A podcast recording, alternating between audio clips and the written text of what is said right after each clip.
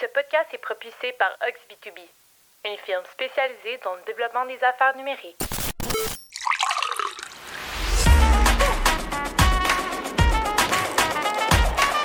Bonjour et bienvenue au podcast B2B Go, le podcast qui vous sert à chaque épisode une bonne dose des meilleurs outils et pratiques de vente et marketing B2B.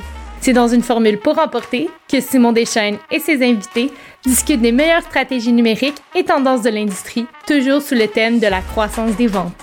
La table est mise pour vous présenter le B2B sous un nouvel angle. Bonne écoute!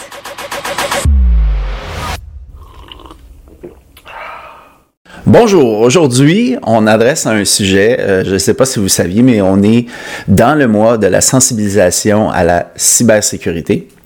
Donc, euh, pourquoi on aborde un sujet relié à la cybersécurité? Ben, on sait tous que la santé de nos technologies de l'information puis de nos comportements, hein, des comportements des employés au sein des entreprises par rapport euh, à la cybersécurité a lien, un lien direct avec la continuité d'affaires.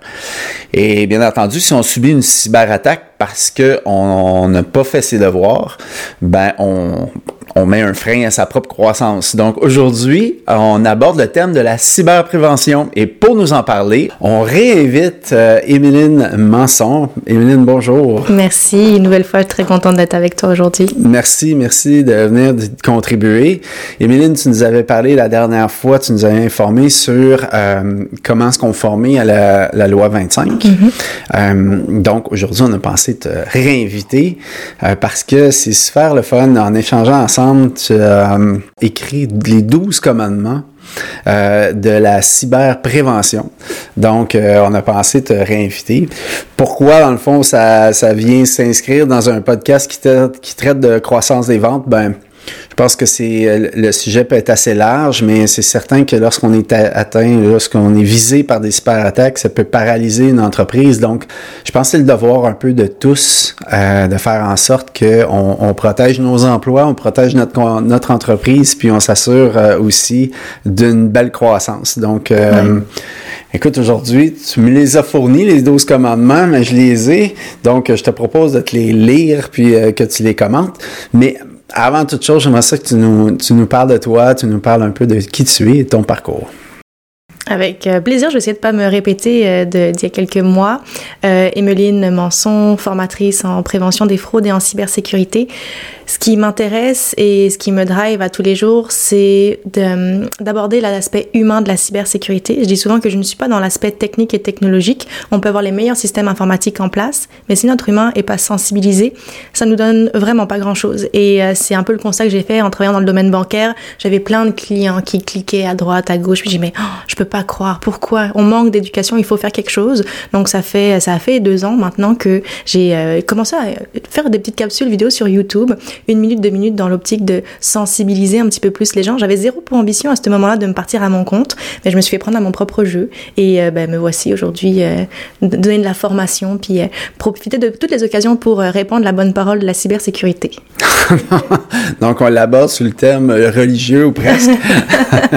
Donc le premier, on commence. On commence le premier mm-hmm. commandement. Le premier commandement, le support de la direction tu auras pour nous mettre en contexte les, les 12 commandements, puis je fais une petite blague aussi, mais je sais pas si ça t'arrive, toi, de d'avoir une idée à 3 heures du matin, puis là tu dis, il faut que je me lève parce que sinon je sais que si je l'écris avec euh, les yeux euh, collés, c'est sûr que j'arriverai pas à me relire le lendemain matin. Donc là tu te lèves, tu dis, ok, 12 commandements, let's go, on va rédiger ça avec une idée de génie à 3 heures du matin. Voilà. Ah. Donc c'est le contexte est là euh, et c'est de, euh, tu sais, je vois beaucoup d'entreprises encore dans, dans, le contexte, je vois beaucoup d'entreprises donner de la de la formation ou offrir des petites capsules vidéo en prévention, en cyberprévention, juste dans l'optique de checker euh, une case, de, de vraiment mettre un check, de dire ok c'est bon, on est conforme. Mais tu sais, je pense que ça implique tellement de nouvelles pratiques, ça implique tellement de gestion du changement que voilà, c'est un peu l'idée derrière les douze commandements. Donc la première, veux-tu me la répéter s'il te plaît? Non, il n'y a, pas de souci. Je me sens comme un curé aujourd'hui. le support de la direction, tu, tu auras. Mais je pense que tu es d'accord avec moi pour dire que déjà en partant, si la direction voit pas l'intérêt, si la direction voit pas le bénéfice, mais la motivation pour les équipes, euh, bah déjà à la base, j'arriverai jamais à rentrer dans l'entreprise. Si j'arrive pas à convaincre mon dirigeant, déjà c'est un mauvais, point de départ. Mais au-delà de ça, c'est de dire d'avoir l'aval, d'avoir l'accord, d'avoir la motivation du dirigeant va faire en sorte que les équipes vont voir un petit peu plus l'intérêt aussi et vont vouloir, tu sais, il va y avoir moins de de résistance, il va y en avoir quand même, et on va en reparler de toute façon, mais en tout cas, il y a plus d'ouverture quand déjà à la base, la direction martèle que oui, c'est important.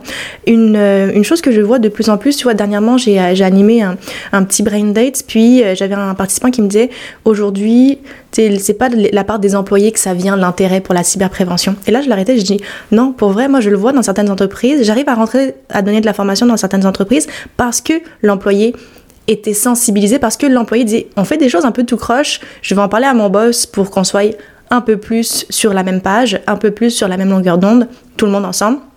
Donc c'est pas vrai, ça vient aussi des fois des, employés ce besoin d'avoir de meilleures pratiques. Ça peut être initié par les employés, mais il faut qu'il y ait une volonté de la haute direction. Effectivement, ça, peut pas être comme euh, l'indépendance d'un comité social pour organiser une sortie de groupe là.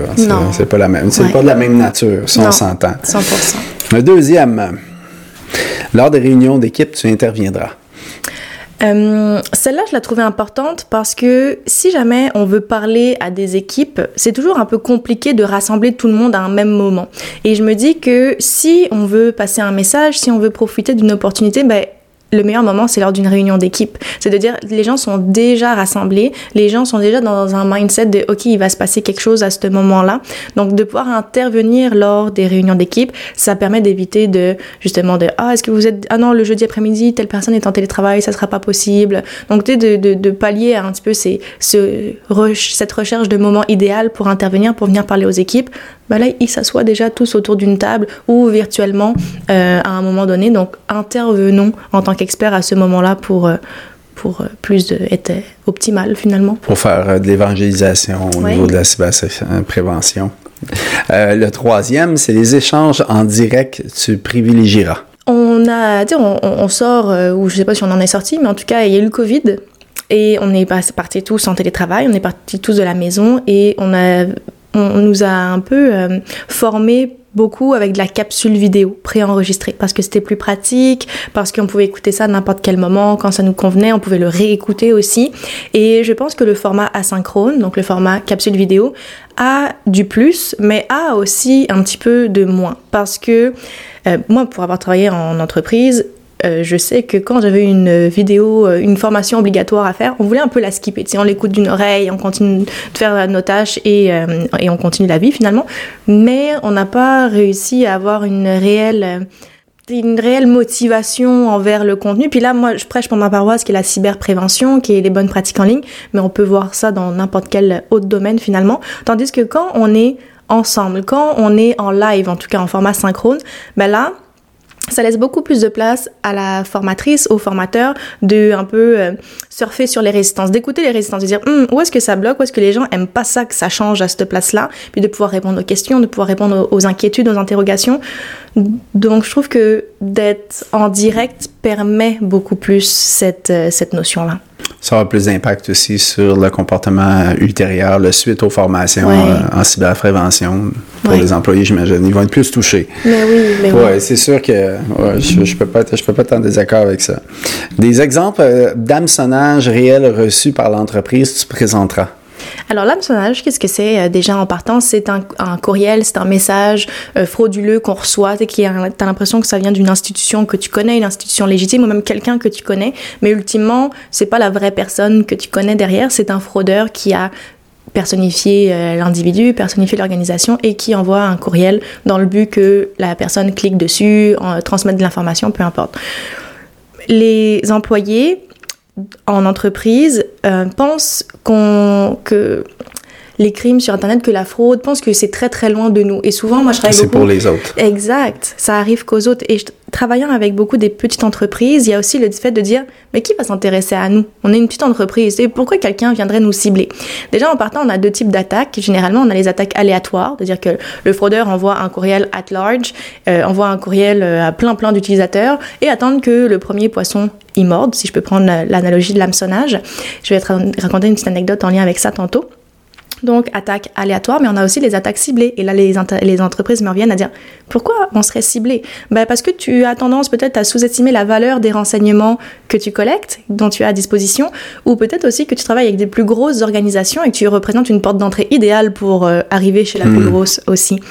La petite anecdote que je vais te partager par rapport euh, aux attaques aléatoires, il y a un peu plus d'un an, même deux ans maintenant, on s'est fait cambrioler à la maison c'est le truc vraiment poche. Personne ne veut vivre ça, personne ne le planifie, mais ça arrive et il faut vivre avec, avec les conséquences. Et bref, deux, trois semaines après le cambriolage, mon chum, Rémi, que j'aime d'amour, mais qui me fait suer, euh, reçoit un courriel. Il reçoit un courriel de Apple disant Nous avons géolocalisé votre appareil, cliquez ici. Penses-tu qu'il a cliqué ici? Oui, il a clairement cliqué ici. Cordonnier mal chaussé. Bref, heureusement, c'était, pas grand chose. Ça l'a renvoyé vers une fausse page d'Apple qui demandait de mettre ses identifiants, son mot de passe. Puis là, il s'est rappelé qu'il avait une blonde en cybersécurité, puis il s'est arrêté là, au moins. Mais mon message à ce niveau-là, c'est de dire est-ce que Rémi est la seule personne qui a reçu ce courriel? Non, il fait partie d'un ensemble d'internautes qui ont reçu le courriel. Il y a probablement des gens qui l'ont reçu, n'ont même pas de Mac. C'est quoi ça par rapport? Je le flush. Il y a des gens peut-être qui ont un Mac mais qui l'ont pas perdu, ils se sont pas fait voler, ils continuent leur vie aussi. Mais il y a Rémi, pour qu'ils faisait du sens, le momentum était parfait et mhm. idéal. Contexte et il a cliqué. Exact. Donc, euh, tu sais, notre euh, commandement qui est des, des, des exemples d'hameçonnage réel, vécu, on en reçoit tous des courriels, des messages bizarres. Donc, c'est important aussi de s'adapter à qu'est-ce que reçoit l'entreprise comme courriel frauduleux et d'intégrer ça à la présentation pour que ce soit réel et que ce soit plus proche de nous et plus tangible? Tu sais, j'ai quelqu'un justement, euh, et euh, j'élabore beaucoup, hein, mais euh, tu, tu m'arrêtes si, si je parle trop. Pas du tout. Si qui me disait oh, est-ce qu'en en formation, Émilie, tu abordes des exemples réels? Je suis comme Oui, oui, j'aborde. Ah, fait, fait, que tu parles de, telle, telle entreprise qui s'est fait euh, hacker, qui a eu. Je suis comme Non, je parle pas parce que c'est impersonnel de parler des autres entreprises. Encore une fois, on se sent loin de ce qu'a vécu une autre entreprise versus de parler beaucoup plus, et ça va être un des autres points, mais de choses personnelles, de choses que même nous, en tant qu'individu, on reçoit parfois des textos, des appels, mais c'est beaucoup plus proche de nous, et à ce moment-là, on adhère beaucoup plus aussi. On dit Ah, c'est vrai, j'avais pas pensé. c'est raffiné quand même comme attaque. Bon, je pense qu'on vient de le couvrir, mais le cinquième, c'était des parallèles avec la vie privée des participants du FERA. Je pense que c'en est un bel exemple que tu viens de donner avec, euh, euh, avec ton copain. c'est important parce que souvent, en formation, je suis en face de personnes qui ont qui sont pas nécessairement volontaires d'être en face de moi, qui ont probablement d'autres choses de plus euh, pertinentes à faire pour leur travail que de m'écouter parler de mots de passe et de courriel. Donc, c'est mon travail et c'est important d'aller chercher leur motivation intrinsèque à ce qu'ils m'écoutent. Et généralement, c'est pas en parlant de l'entreprise. Malheureusement, même si on aimerait tellement ça que tout le monde soit en amour avec nos entreprises, c'est pas toujours le cas. Donc, c'est important de faire des liens avec nos vies personnelles. Les gens, je leur dis, les bonnes pratiques qu'on voit aujourd'hui, gardez-les précieusement pour votre vie personnelle. Pensez à vos parents, pensez à vos enfants devenez des ambassadeurs de la cybersécurité et c'est en parlant de nos vies personnelles qu'on attrape un peu plus les gens. J'avais un client à un moment donné qui me dit Emeline, t'as parlé un petit peu trop euh, du côté perso, t'aurais dû parler un peu plus du côté pro. J'ai fait confiance au processus, les gens vont beaucoup plus adhérer au changement parce qu'on a parlé des choses personnelles et ça va se transférer vers l'entreprise, c'est sûr et certain ça les touche davantage. Exact. Euh, l'idée, c'est d'avoir un impact, hein, qu'on offre une, une, formation à ses employés sur la cyberprévention, hein, mm. pourvu, que ça, pourvu que ça reste, hein, pourvu qu'on retienne. Euh, le sixième, c'est la motivation intrinsèque des équipes, tu chercheras. Ben, c'est un peu c'est un peu ça l'idée effectivement c'est très très lié de dire euh, la vie va vite et il faut réussir à les accrocher sinon on passe complètement à côté sinon on a juste coché notre petite case mais on n'a pas atteint l'objectif.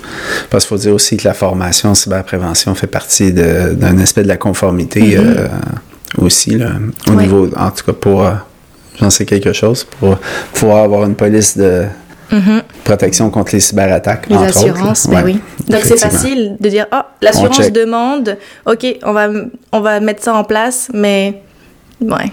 Mais c'est pas vivant comme tel. Non. Difficile de sensibiliser les gens quand c'est pas arrivé. Hein? C'est vrai. oui, c'est sûr. Euh, le, septième, c'est un langage clair, simple et accessible et imagé tu l'utilisateur.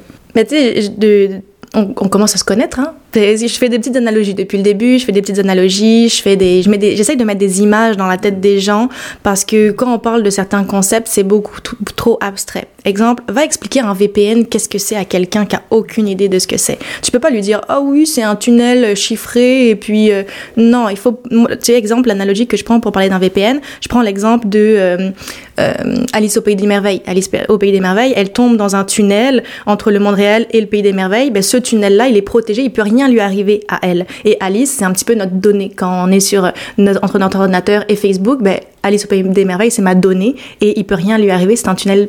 Bref, donc faire des analogies, ça parle, ça laisse des images dans la tête des gens, mhm. en prenant aussi des exemples concrets, comme on l'a vu tout à l'heure.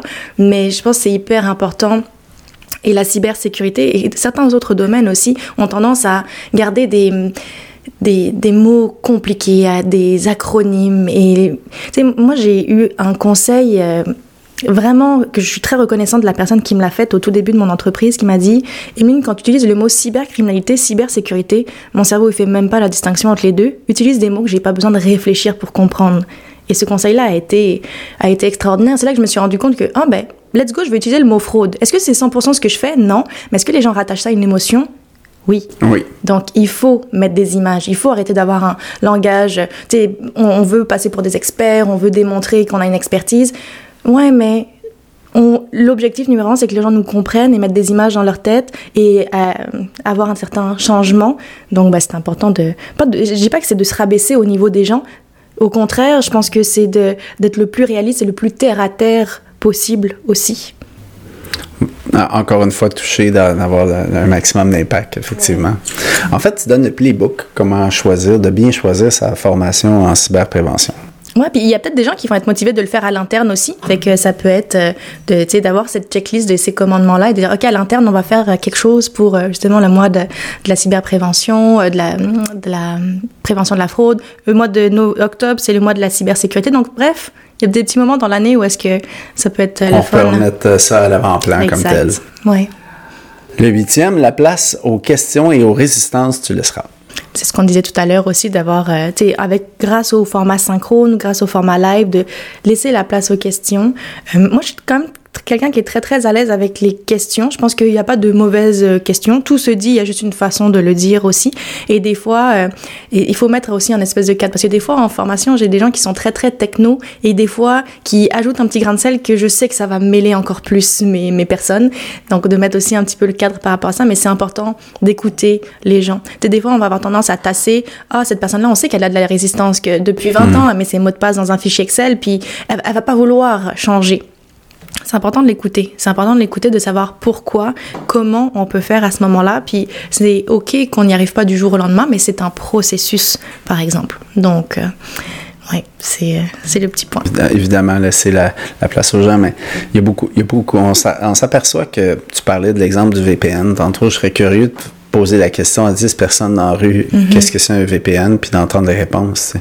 On s'imagine que à cause qu'on utilise ces mots-là tous les jours, tous les employés de la, compagnie savent, ont la définition juste, puis ont le concept dans leur cerveau, mais c'est pas, c'est pas vrai. Surtout au niveau des technologies, c'est vraiment pas vrai.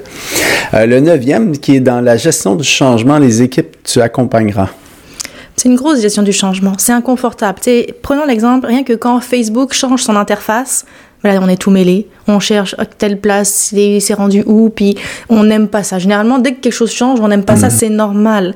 Donc, il faut accompagner ces gens-là, tu sais, de dire, OK, on va adopter un gestionnaire de mots de passe maintenant pour les mots de passe. Mais il faut accompagner ton monde là-dedans. Sinon, c'est sûr qu'ils vont juste le skipper et qui vont pas adhérer à ce nouvel outil-là. Donc, faut accompagner euh, et c'est une grosse gestion du changement. Tu quand on parle, euh, et j'ai beaucoup de, de, personnes autour de moi qui sont dans le domaine de la transformation numérique et c'est nos approches sont très semblables parce qu'il faut avoir, tu sais, les, les, commandements pourraient s'appliquer aussi à leur domaine d'ailleurs, mais euh, c'est important. C'est, bah, je sais que ça n'a pas d'impact quand je dis que c'est important parce que je dis pas pourquoi c'est important, mais avec tout ce qu'on a dit, je pense que les gens voient, voient l'utilité en tout cas. Ben oui, euh, je, pense que euh, c'est de la gestion du changement ce qu'on propose au niveau de la, de la cyberprévention puis de la conformité mm. euh, automatiquement parce qu'on demande aux gens d'adopter des bonnes pratiques qui ne sont pas toujours les pratiques qu'ils adoptent au quotidien. C'est inconfortable de changer sa façon de faire. Il faut être indulgent envers soi-même. je dis souvent que la sécurité, la cybersécurité, c'est un processus. Vaut mieux changer tranquillement, graduellement ses pratiques. On sera toujours plus en sécurité qu'hier, moins que demain peut-être, mais c'est correct, une étape à la fois. Parce que tu vois, même des fois, j'ai des entreprises puis je pense que je suis en train de m'auto-spoiler dans, dans, la suite des commandements, mais euh, il y a souvent des entreprises qui veulent que je donne un 3 heures de formation. Je dis, mais tu vas tuer ton monde. 3 heures, c'est comme ils vont sortir de là, ils vont faire une overdose de sécurité, puis ils voudront plus jamais en entendre parler. Un petit bout à la fois. Autant que je vienne une heure sur les trois prochaines semaines, trois fois, hmm. mais un 3 heures one shot, c'est intense. C'est intense, ouais. C'est trop, effectivement. Hmm. Ton dixième commandement? Les nouveaux employés, euh, des employés temporaires, les stagiaires, les clients et les partenaires, tu n'oublieras pas. On a beaucoup euh, tendance à, quand on pense formation, à former les gens à l'interne, donc euh, former les employés. Mais je pense que quand on a un partenaire, quand on a un client qui nous envoie peut-être un courriel avec de l'information sensible, c'est notre devoir aussi de le chicaner gentiment aussi et dire hum, la prochaine fois m'envoie pas ça de cette façon-là parce que c'est pas le plus sécuritaire. Tu sais, de former indirectement. C'est pour ça que je disais tout à l'heure de devenir des ambassadeurs parce que il, y a des opportunités euh, constamment de, de de, marteler positivement cette notion de, de exactement et euh, et au niveau des stagiaires tu sais les stagiaires on se dit oh bah ils sont juste là avec nous pendant deux mois trois mois ça vaut pas la peine. Mais non, c'est les personnes probablement les plus vulnérables dans ton entreprise parce que ils vont recevoir un courriel d'un collègue qu'ils connaissent peut-être pas trop. Fait là, ils se sentent mal, ils se sentent coupables, ils vont cliquer, mais finalement, c'est pas le collègue, c'est un fraudeur qui personnifie et bref donc même les gens temporaires c'est hyper important de les former parce qu'ils ils savent pas nécessairement vers qui se tourner mm. ils connaissent pas nécessairement les bonnes pratiques donc ouais c'est important de mettre tout le monde euh, sur le même pied d'égalité. J'avoue qu'on a tendance à pondérer l'importance selon euh, le statut permanent ou non. Puis, dans le fond, aussitôt qu'il y a une ouverture, aussitôt qu'il y a une brèche, tout le monde mm. est à risque. Oui, 100 Tout à fait. Onzième commandement, pour éviter les overdoses de sécurité par petite bouchée, tu iras. 100% c'est ce qu'on disait tout à l'heure. Un 3 heures one shot, ça, ça fait pas de sens un petit morceau et euh, un petit peu euh, un petit peu à chaque fois. Puis même euh, tu sais parce que moi ultimement ce que je souhaite aux entreprises c'est pas de me faire venir donner une formation puis oh comment dire check c'est bon mm. on est bon pour les dix prochaines années. Non c'est une gestion du changement. Donc peut-être à chaque six mois à chaque douze mois c'est important d'en reparler. Mais entre temps rien n'empêche de refaire tu sais de, partager une petite capsule vidéo ou un article qu'on a vu à un moment donné et de reparler en réunion d'équipe. renforcer ça exact ouais. une fois qu'il y a eu une présence en direct aussi d'utiliser la vidéo pour, euh, pour faire avancer un peu plus mhm. loin. Jusqu'à la prochaine rencontre. C'est une bonne méthode, effectivement. Méthode hybride. Euh, dernier commandement. Des ambassadeurs, tu formeras. Bah c'est, euh, je pense que ça conclut et ça, ça illustre l'ensemble de, de, ce que je veux faire, de ce que je veux créer, en tout cas du mouvement que je veux créer, de dire soyons des ambassadeurs à la fois pour nous, pour éviter nous-mêmes qu'on soit victime de quelque chose, pour les autres, pour notre entourage. Et souvent en entreprise, euh, mes dirigeants me disent, eh bien, on va former juste les gens, les gens qui sont poches. Je, comme, je comprends ta motivation à vouloir faire ça, mais d'un autre côté, les gens qui sont bons ne savent peut-être pas qu'ils sont bons. Hmm. Donc c'est important de les former aussi pour qu'ils disent ah oh, je fais ça de cette façon-là puis je savais pas que c'était une bonne affaire ben là tu viens de créer un ambassadeur tu viens de créer quelqu'un qui est solide et qui sait que les choses qu'il ou elle fait sont bonnes et va devenir un ambassadeur, va devenir... Tu sais, c'est un peu comme en entreprise, on a toujours une personne qui est vraiment bonne avec Excel. Mais moi, ce que je veux, c'est qu'en entreprise, il y ait quelqu'un qui soit vraiment bon avec la cybersécurité, que ce soit notre référence. Quand on a quelque chose qu'on n'est pas sûr, un message qu'on a reçu, qu'on ait des ambassadeurs autour de nous pour venir nous, aider. Exact. Puis effectivement, je pense qu'on le voit aussi dans, la, dans ce type de formation-là. Comme tu disais, on voit trop ça comme un check. Mm, mm. Puis malheureusement, c'est lorsqu'on subit, euh, qu'on en subit une, qu'on on se dit j'aurais dû, j'aurais donc dû. Mm. La façon de faire vivre ça euh, et de pas juste avoir une formation par année, c'est que ça, ça, soit porté par quelqu'un à l'interne, par plusieurs quelqu'un idéalement même. Je pense que c'est une bonne chose. Ouais. Ben, en, fait, à part de me transformer en curé pendant l'espace de 20 minutes, je te remercie beaucoup, Émilie. C'était, c'était euh, vraiment, vraiment super. Je pense que c'était un bon guide, comme je disais plus tôt, pour euh, aider à, à, on peut choisir euh, sa formation, Mhm. choisir aussi dans quel cadre on va la donner, parce que je- en tant qu'entreprise, on peut aussi demander certaines choses pour que ça vive par la suite et pas Mhm. Juste euh, faire un petit checkmark dans un dans Ouais. une petite boîte. Mais je vais retenir ce que tu dis, sais, l'expression tu dis de faire vivre la formation, de faire, faire vivre le contenu. Ça me touche vraiment beaucoup et je trouve que c'est, ouais, c'est, ça, ça résume bien ce que, ce que je voulais traduire avec ces commandements-là, de, de faire vivre après coup. C'est pas un one-shot deal, mais que ça reste, euh, ça reste. Comme ça qu'on a des meilleures chances de pas être victime de fraude Mhm. au final. 100%. Un gros merci de ta contribution encore une fois. Merci, merci. Plaisir. Très contente. Merci.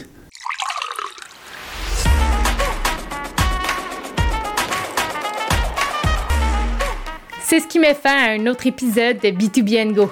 N'oubliez pas de vous abonner à notre infolette en vous rendant au oxb2b.com par podcast pour être notifié dès la sortie de notre prochain épisode, en plus de recevoir l'aide-mémoire préparée par notre équipe. Vous trouverez dans celle-ci un résumé des sujets abordés aujourd'hui, en plus de stratégies pour donner un boost de caféine à votre développement d'affaires B2B. Rendez-vous le mois prochain pour un tout nouvel épisode. À bientôt!